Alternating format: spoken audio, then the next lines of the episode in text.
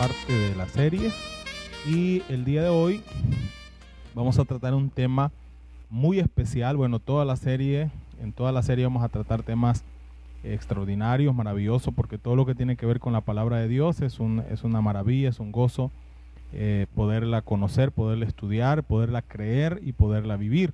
De modo que el día de hoy vamos a ocuparnos del tema de esta serie de eventos finales y el tema sería el arrebatamiento de la iglesia. Así es que acompáñeme, le invito a cada uno de ustedes que nos acompañe en este estudio, que si tiene una Biblia a la mano pueda ir con nosotros a los versículos bíblicos, pueda hacer sus apuntes. Primero que nada, lo primero que necesitamos saber acerca del arrebatamiento es qué significa arrebatamiento. Bueno, la palabra arrebatamiento viene del griego arpaso, que puede traducirse como tomar algo con violencia, con fuerza, tomar algo de forma inesperada, con mucha velocidad.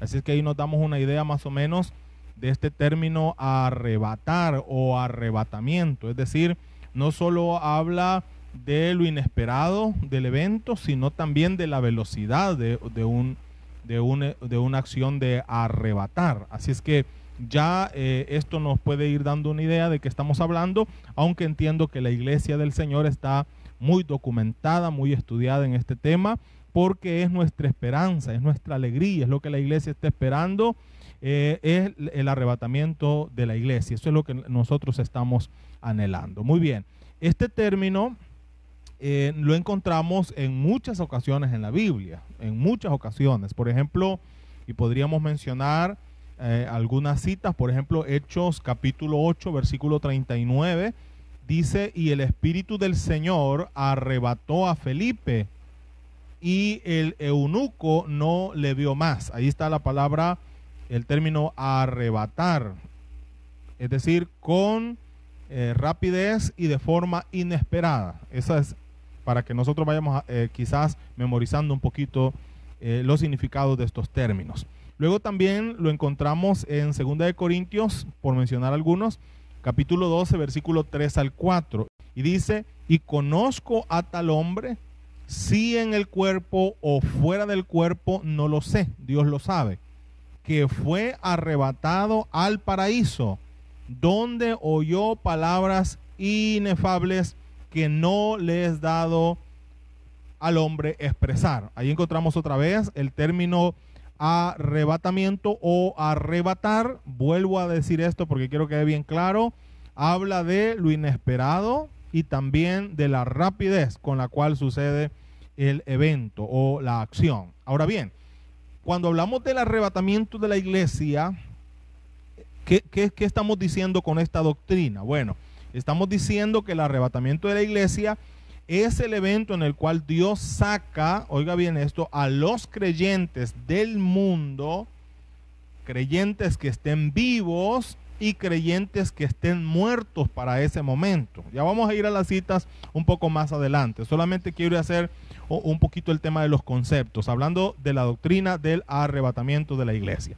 Entonces, este es evento, decíamos, a, a través del cual Jesús saca creyentes vivos y muertos de la tierra quienes, dice la palabra de Dios, serán transformados, porque debemos de entender esto, carne y sangre no va a heredar el reino de los cielos. Así es que para poder entrar a ese estado de eternidad, es necesario el milagro de la transformación, ¿verdad? El milagro de la transformación. Y dice que luego de ser arrebatados o sacados del mundo, los vivos y los muertos en Cristo serán transformados para reunirse con Jesús en el aire y poder estar con Jesús para siempre. Es decir, que ya entonces eh, ingresamos o la iglesia ingresa al estado de la eternidad. Ahora bien, Jesús enseñó acerca del arrebatamiento de la iglesia, contrario a lo que algunos opinan. Hay que hacer un análisis de la palabra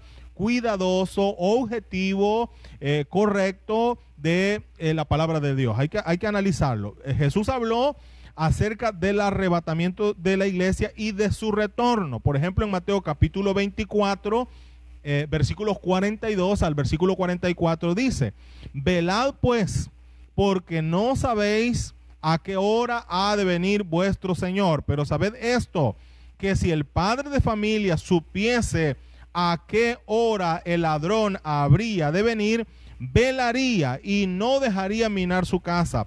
Por tanto, también vosotros estad preparados, porque el Hijo del Hombre vendrá a la hora que no pensáis. Un versículo más está en Juan 14, 3 y dice, y si me fuere y os preparar el lugar, vendré otra vez y os tomaré a mí mismo para que donde yo estoy, vosotros también estéis. Así es que Jesús establece esta doctrina, esta esperanza, esta confianza en el corazón de sus discípulos, quienes están siendo preparados para la ascensión de Jesús y eso ya causa dolor y aflicción porque ellos han estado con el Maestro una buena temporada, han sido ministrados, han sido llenos del amor, de la gracia y de la misericordia de Jesús y les preocupa un, un, montón el hecho de que Él se va a ir, pero Él también les establece esta doctrina como una esperanza, como una confianza y dice, porque yo dice, os tomaré a mí mismo, vendré otra vez y os tomaré a mí mismo para que donde yo estoy, vosotros también estéis. Vamos a otros textos, ahora en particular en las cartas del Nuevo Testamento. Por ejemplo, alguno de los, de los versículos más conocidos respecto al tema del arrebatamiento de la iglesia sería Primera de Tesalonicenses capítulo 4 versículos 16 al 17. Y lo vamos a leer. Y dice, y dice la palabra, porque el Señor mismo con voz de mando y con voz de arcángel y con trompeta de Dios, descenderá del cielo y los muertos en Cristo resucitarán primero. Y esto es lo que yo estaba mencionando, hablando de que serán sacados de la tierra los creyentes vivos y muertos. Aquí lo, aquí lo estamos leyendo. Ahora dice, luego nosotros, los que vivimos, sea que Pablo vivía, al escribir este texto, él vivía en la certidumbre, en la esperanza de la venida del Señor. De modo que cuando habla de los que están vivos, él se incluye. Es decir, porque desde el primer momento que tiene eh, el apóstol un encuentro personal con Jesús, él comienza su anhelo y su espera por el regreso de su maestro. Porque la iglesia vive en esa sintonía, la iglesia vive en esa fe, en esa esperanza acerca de la venida de nuestro Señor y Salvador Jesucristo. Así que cuando Pablo habla de los que han de estar vivos para el día del arrebatamiento, él se incluye, ¿verdad? Y esto lo hace no porque haya un error en el texto, sino porque Él lo hace en plena esperanza, en plena confianza y certidumbre de su espera que Él tiene por su Maestro y por esta promesa preciosa del arrebatamiento de la iglesia. Así es que dice, luego nosotros, los que vivimos, los que hayamos quedado, seremos arrebatados juntamente con ellos en las nubes. Escuche, por favor para recibir al Señor en el aire y así estaremos siempre con el Señor. Bendito sea el nombre de Jesús. Ahora, vamos a leer un versículo más para ir explicando un poco esto. 1 Corintios capítulo 15, versículos 51 y 52. Y dice aquí, he aquí os digo un misterio, no todos dormiremos, pero todos seremos transformados otro elemento que ya, que ya lo dijimos en la introducción. Es decir, para poder ingresar al estado de eternidad, es decir, el arrebatamiento nos va a introducir o va a introducir a la iglesia a un estado de eternidad delante de la presencia del Señor. Pero no se puede ingresar a ese estado de eternidad sin antes ser transformados. No podemos ir a ese estado eterno y de santidad en este cuerpo eh, de pecado. Ya lo vimos cuando hablamos acerca del mundo. Vivimos en un cuerpo viciado al pecado, de modo que no podemos ingresar a ese estado de gloria, a ese estado de santidad, a ese estado eterno, sin que antes se obre en nosotros la transformación. Esto es un hecho milagroso que va a suceder en el momento del arrebatamiento de la iglesia. Entonces dice, todos seremos transformados en un momento. Esto volvemos a hablar del término arrebatamiento, la, lo inesperado, porque no sabemos cuándo, y la velocidad, en un abrir y cerrar de ojos. Tan rápido será que pasará desapercibido para el mundo que no conoce al Señor. Y ya lo vamos a ver un poco más adelante. Así es que dice, eh, en un abrir y cerrar de ojos, a la final trompeta, porque se tocará la trompeta y los muertos serán resucitados incorruptibles, transformados, ya no en el cuerpo corrupto, ya no en el cuerpo viciado en el pecado, ya no, incorruptible y dice, y nosotros, al igual que en Tesalonicense, habla de los que están vivos para el momento oportuno del arrebatamiento de la iglesia. Y dice, y nosotros seremos transformados. De eso ya hemos estado hablando suficientemente. Ahora bien, eh, hay en la Biblia, y algunos se preguntan esto, hay en la Biblia antecedentes de un arrebatamiento parecido al que estamos describiendo de la doctrina del arrebatamiento de la iglesia? Sí, podemos mencionar más de uno. Por ejemplo, podemos mencionar a Enoch, cuando hablamos de eh, arrebatamiento, está en Hebreos 11.5, dice, por la fe Enoch fue traspuesto para no ver muerte y no fue hallado, él no murió. Él fue transformado, Él fue arrebatado. Y dice la palabra, porque lo traspuso Dios, es decir, lo movió de un lugar de esta dimensión, de esta realidad natural, a la realidad eterna, a la dimensión eterna. Y dice la palabra del Señor que podemos encontrar otro, otros ejemplos, por ejemplo, Segunda de Reyes 2.11 nos habla de un ejemplo de arrebatamiento, un antecedente de arrebatamiento y estamos hablando específicamente de Elías. Y dice, y aconteció que yendo ellos y hablando, y aquí un carro de fuego como caballo de fuego, eh, con caballos de fuego, apartó a los dos. Y Elías subió al cielo en un torbellino. Así que tenemos eh, antecedentes del arrebatamiento de la iglesia, de ese acontecimiento que la iglesia está esperando. Ahora bien, quizás la pregunta que todos nos hacemos o que todo el mundo se hace es, ¿cuándo será esto? Eh, alguien me dijo una vez, pastor, yo vengo escuchando eso del fin del mundo y del arrebatamiento desde que era un niño y me estaba diciendo esto una persona que tenía más de 80 años. Es decir, me está diciendo, yo estoy escuchando del arrebatamiento, del fin del mundo desde hace mucho rato y eso no ha sucedido. En la clase anterior vimos acerca de las señales antes del fin. Y decíamos y puntualizamos esto que ya lo leímos también en esta misma clase. No sabemos el día ni la hora. No lo podemos saber.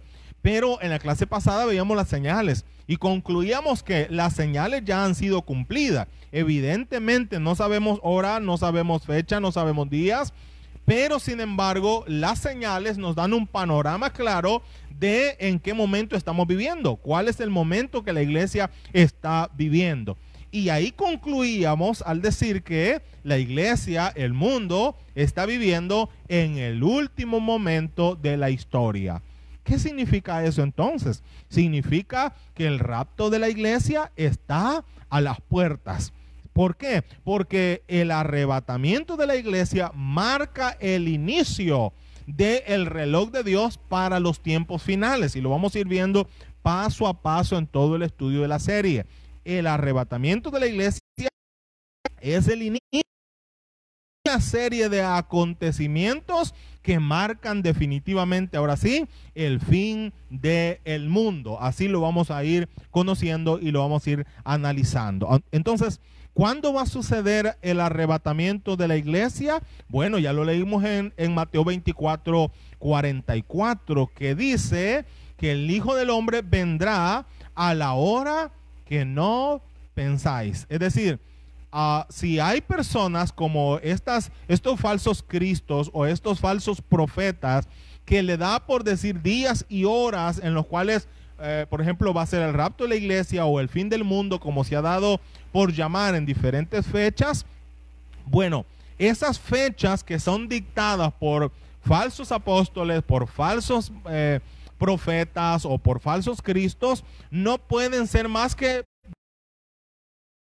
charlatanería. ¿Por qué? Porque va a venir en la hora que no pensamos. En el momento que nosotros menos nos imaginemos, entonces será la venida de nuestro Señor. Y específicamente hablando de este primer evento que marca el último tiempo de la historia. Y estamos hablando del arrebatamiento de la iglesia.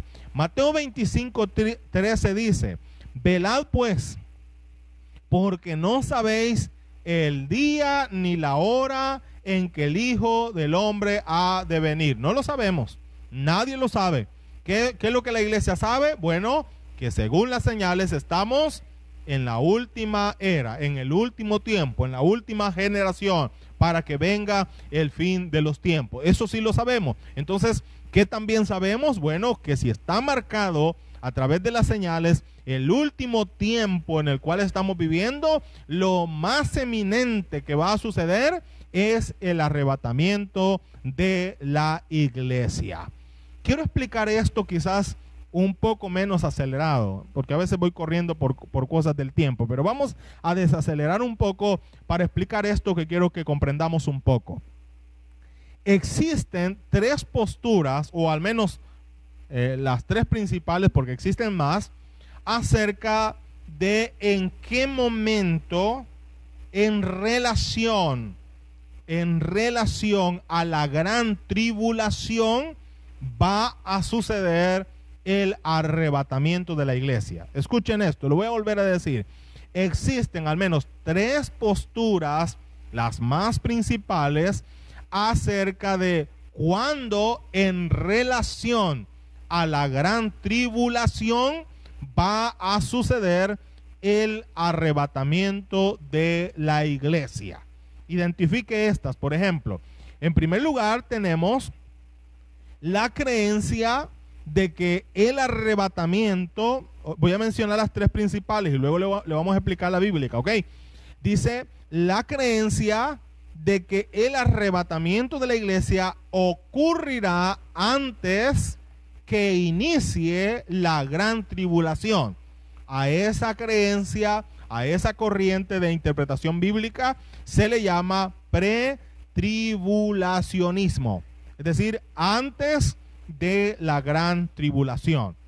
¿Qué, dice esta, esta primera postura? Dice, el arrebatamiento de la iglesia va a ocurrir antes de la gran tribulación. Tome nota de esto, por favor. La siguiente creencia, creencias principales, dice que el arrebatamiento de la iglesia va a ocurrir a la mitad de la gran tribulación. ¿Escuchó eso? A la mitad, no antes de la, de la gran tribulación, sino ya durante la gran tribulación, dice esta, esta segunda creencia, a la mitad de la gran tribulación, ahí será el arrebatamiento de la iglesia. Y a eso, esa postura se le llama tribulacionismo. Pero tenemos una tercera creencia y es que el arrebatamiento de la iglesia ocurrirá al final de la gran tribulación. Y eso se le conoce como post-tribulacionismo. Y muy a propósito de esta última, la religión católica, la religión ortodoxa griega y otras sectas afirman esta última creencia que eh, dice que el arrebatamiento de la iglesia no sucederá ni antes de la gran tribulación ni durante la gran tribulación, sino que va a suceder al final de la gran tribulación. Ahora, ¿cuál es más bien la interpretación correcta acerca de estas tres que, acabamos de mencionar? Bueno, la correcta y que encontramos en la Biblia es lo que eh, mencionamos, se conoce como pretribulacionismo, es decir, eh, la creencia que el arrebatamiento de la iglesia va a ocurrir antes de la gran tribulación. ¿Qué significa eso?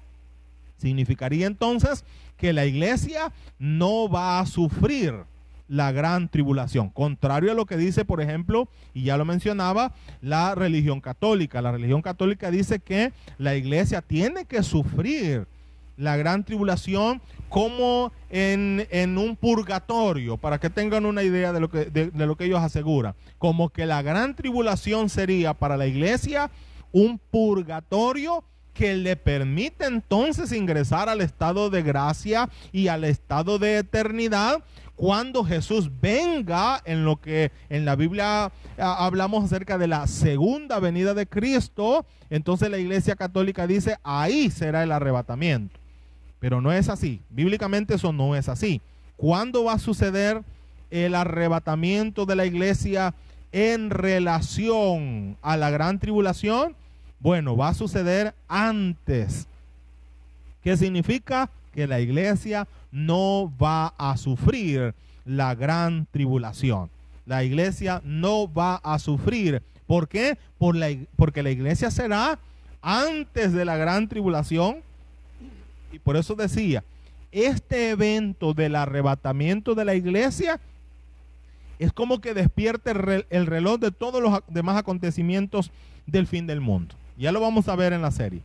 El primer evento que sucede es el arrebatamiento de la iglesia. Una vez sucede el arrebatamiento de la iglesia, todos los sucesos proféticos, escatológicos que tenemos en la palabra comienzan a suceder. ¿Como cuáles? Bueno, comienza eh, el anticristo, el surgimiento del anticristo.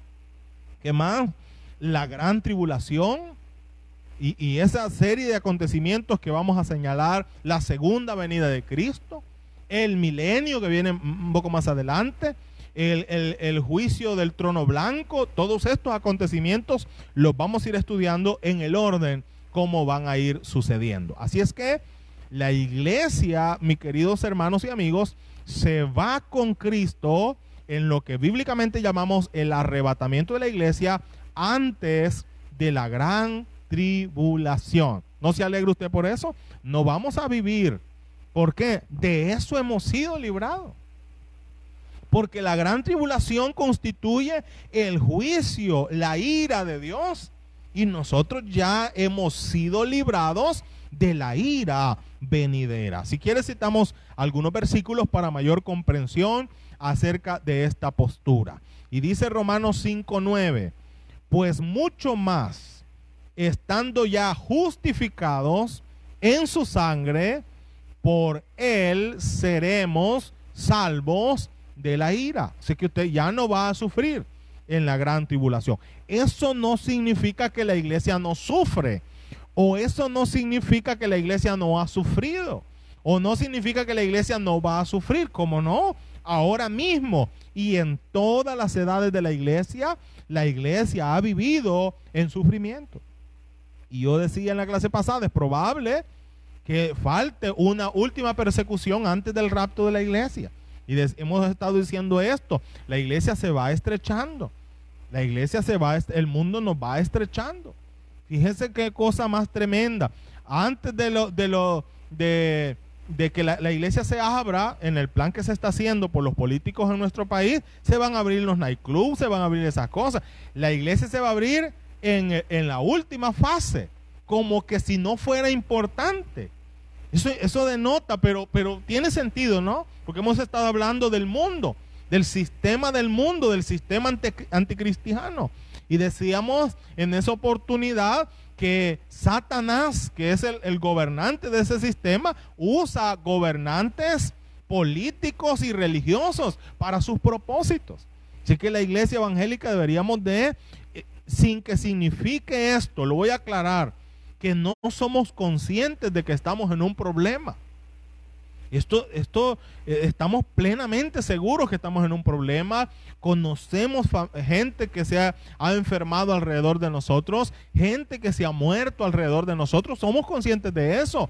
Pero ¿por qué la última que se va a abrir, después de que se haya abierto todos los centros comerciales, los nightclubs y todos los centros de perdición, se va a abrir la iglesia? Como que si no fuera una necesidad primordial buscar a Dios en oración Así es que estos decretos de oración y estas cosas de que Dios me habla es simplemente política, porque no significa que quieren honrar a Dios. Se nos ha dejado en último lugar. Y vaya que aprovecho esta oportunidad para manifestarme duramente en contra de eso.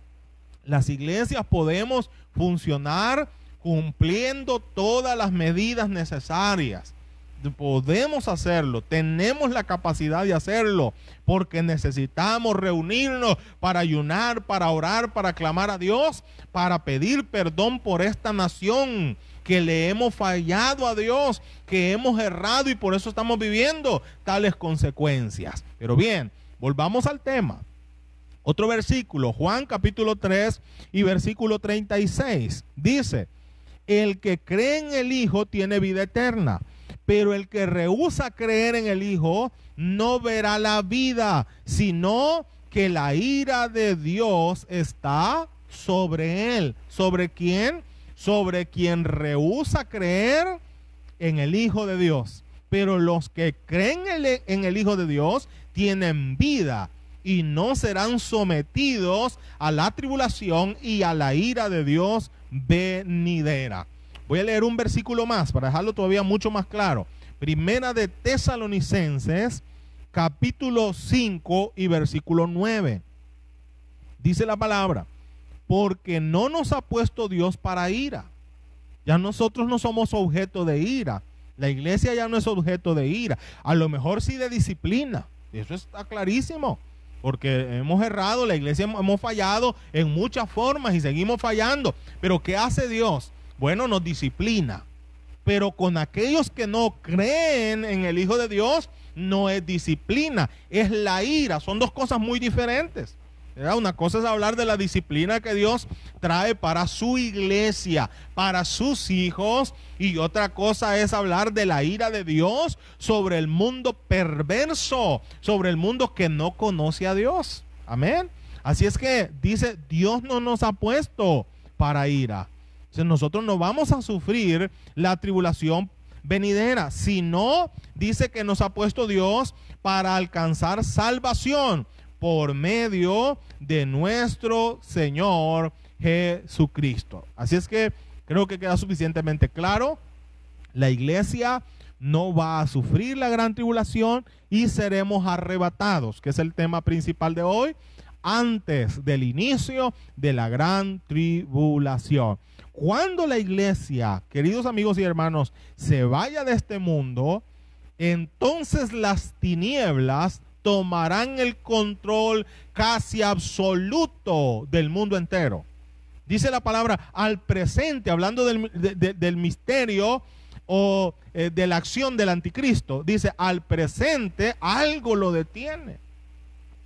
Algunos eh, dicen, bueno, que ya nació el anticristo, que en algún lugar hay una persona que parece que es el anticristo, que en algún lugar hay...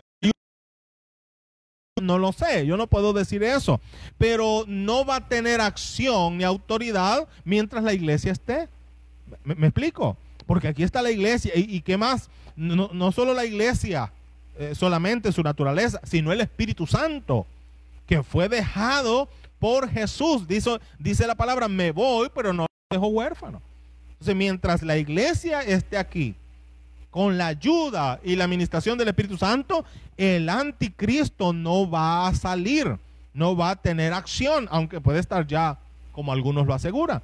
Pero una vez la iglesia se vaya, ¿qué va a suceder?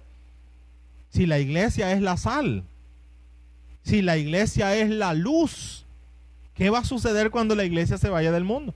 Ya vivimos la maldad como una señal. Y dice, la maldad se va a extender. Hay maldad. El amor de muchos se enfría. Hay maldad inimaginable. Estando la iglesia, estando la iglesia, estando el Espíritu Santo eh, ministrando en la iglesia. Pero cuando la iglesia y el Espíritu Santo se vayan, ¿usted tiene una idea de lo que va a suceder en este mundo? Si la luz que existe en el mundo se va de esta tierra, ¿usted tiene una idea de lo que va a suceder?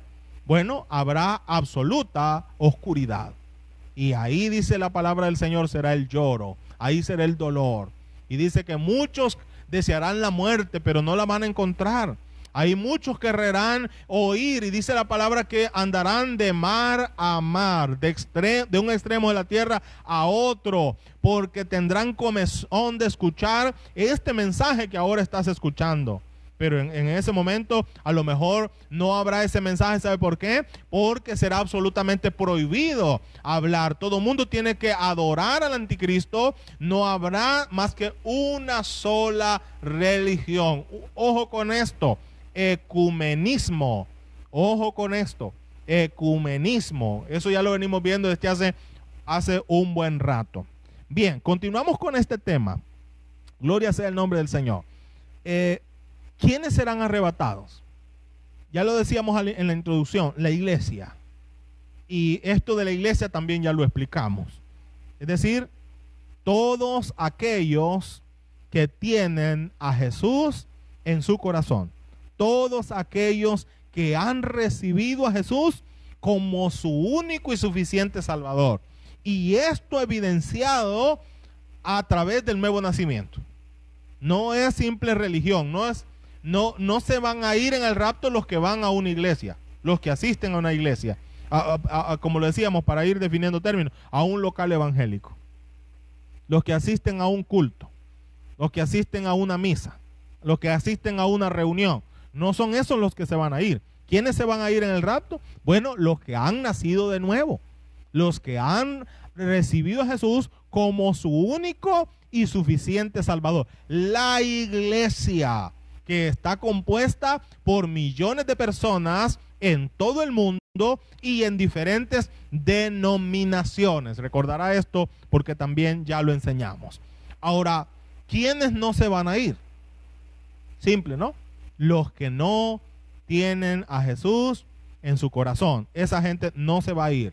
Colosenses 3, 5 y 6 dice, haced morir pues lo terrenal en vosotros, fornicación, impureza, pasiones desordenadas, malos deseos y avaricia, que es idolatría, cosas por las cuales la ira de Dios viene sobre los hijos de desobediencia. Así es que aquel que vive vicialmente en el pecado no se va a ir en el rapto de la iglesia. ¿Y qué va a suceder con él? Va a sufrir, va a sufrir la ira de Dios implacable viniendo sobre esta tierra. De esto vamos a estar hablando en algunas exposiciones posteriores. Bien, vamos a ir terminando. El tema es muy, muy rico, es muy amplio, pero el tiempo en esta plataforma no es mucho. Así es que vamos a ir un poco terminando. Algunas consideraciones finales acerca del rapto. Bueno, primero, 1 Tesalonicenses 4:17 dice que el punto de reunión será en el aire. Tesalonicenses así lo dice. Entonces, algo que yo ya mencioné, el rapto de la iglesia o el arrebatamiento de la iglesia no será visible para el mundo.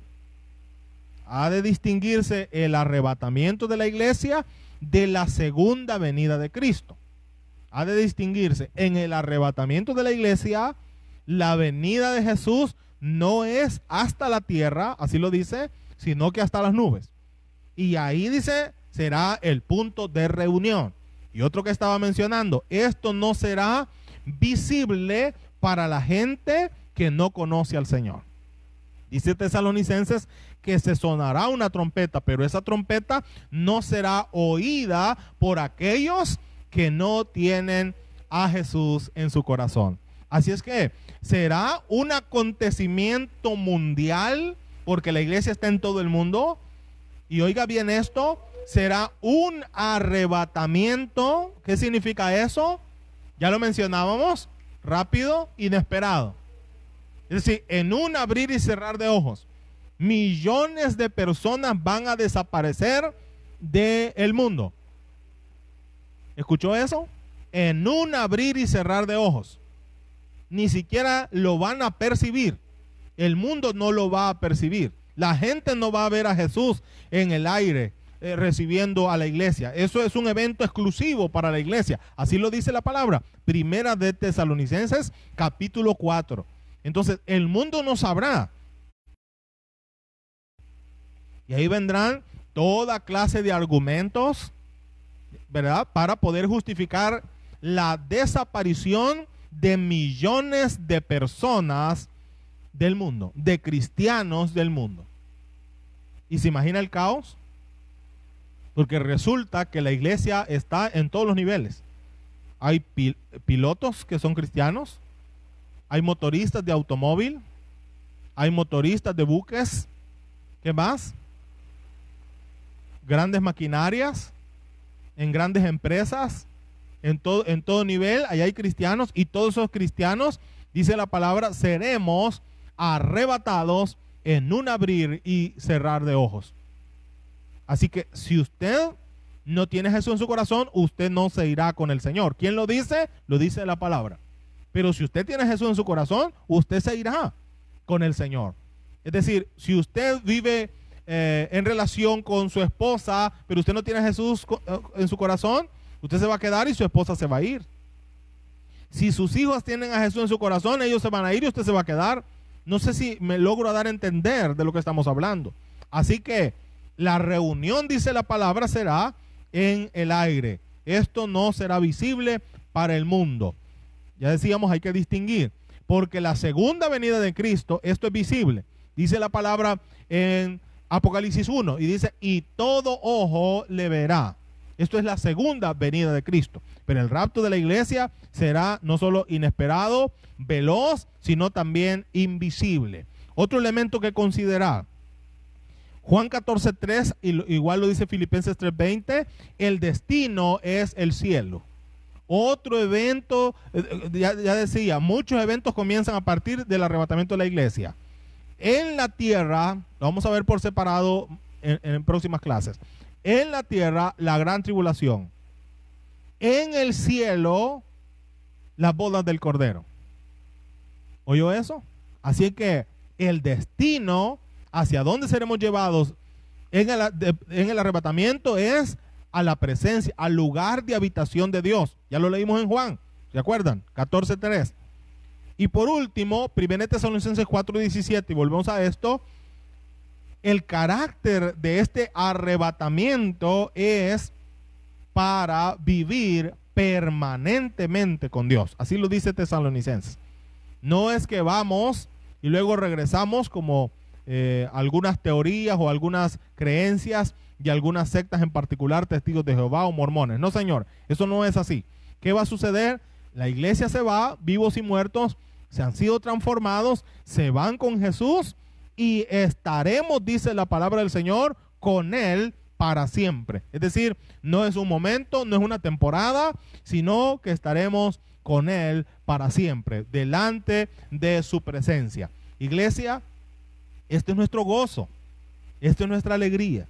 Esto es lo que nos hace entender que vale la pena cualquier sufrimiento, cualquier persecución que se vio en este mundo, porque tenemos esperanza. Y dice Tesalonicense que no nos entristezcamos hablando de la muerte como aquellos que no tienen esperanza. Nosotros tenemos esperanza. Cristo es nuestra esperanza. Él es nuestra confianza porque sabemos que Él viene por su iglesia. Quiero leer este versículo para terminar en este día. Apocalipsis 22, 12. He aquí yo vengo pronto. Quiero recordar esto. Decíamos cualidades de la iglesia, características de la iglesia, ¿se acuerdan? en continua espera de su Señor. Como dice en los últimos versículos del libro de Apocalipsis, ven Señor Jesús. Eso es lo que la iglesia está diciendo. Y dice aquí el texto, he aquí yo vengo pronto y mi galardón conmigo para recompensar a cada uno según sea su obra. Permítame hacerle una pregunta a usted. ¿Ya está preparado para irse con el Señor? si la venida del Señor, si el rapto de la iglesia, si el arrebatamiento de la iglesia fuera en este momento, ¿usted está listo para irse con el Señor? Yo no le estoy preguntando si usted asiste a algún local evangélico o a alguna denominación. Yo le estoy preguntando si usted está listo para irse con el Señor. Y esa preparación para irse con el Señor solo es posible a través del nuevo nacimiento, a través de la acción voluntaria de recibir a Jesús como nuestro único y suficiente Salvador. Si usted no está listo, usted puede prepararse el día de hoy. Porque lo que viene para este mundo, oiga bien, una vez que la iglesia haya sido sacada de este mundo, lo que se viene es inimaginable. Dice una tribulación, dice Mateo, cual no la ha habido jamás no, y, la vamos, a, la vamos a, tratar, vamos a hablar del tema de la gran tribulación, pero no hay palabras, ¿no? yo no puedo explicar la gravedad, yo no puedo explicar el dolor que se sentirá durante la gran tribulación. Así es que lo que yo le aconsejo hoy de parte del Señor es que no lo espere más. No espere más. No esté postergando la decisión más importante de su vida. Reciba a Jesús como su único y suficiente Salvador para tener derecho a entrar por las puertas de la ciudad, dice el libro de Apocalipsis, para poder tener el derecho de estar delante de la presencia del Señor. Y usted, mi hermano, prepárese, alístese, muy pronto nos vamos. Y esto no es fatalismo, ni es escapismo, como algunos dicen. Algunos eh, aseguran, bueno, los hermanos evangélicos dicen que ya se van eh, cuando sienten dolor, cuando sienten sufrimiento, lo que quieren es irse. No, no es escapismo. Tenemos que hacer la obra de Dios. Tenemos que hacer. Dios nos ha dejado en este mundo como iglesia para hacer la obra. Porque recuerden esto, cuando este evangelio sea predicado en todo el mundo, entonces será el fin. Todavía tenemos trabajo que hacer. Y cuanto más rápido lo hagamos, mejor porque entonces significa que la venida del Señor está a las puertas.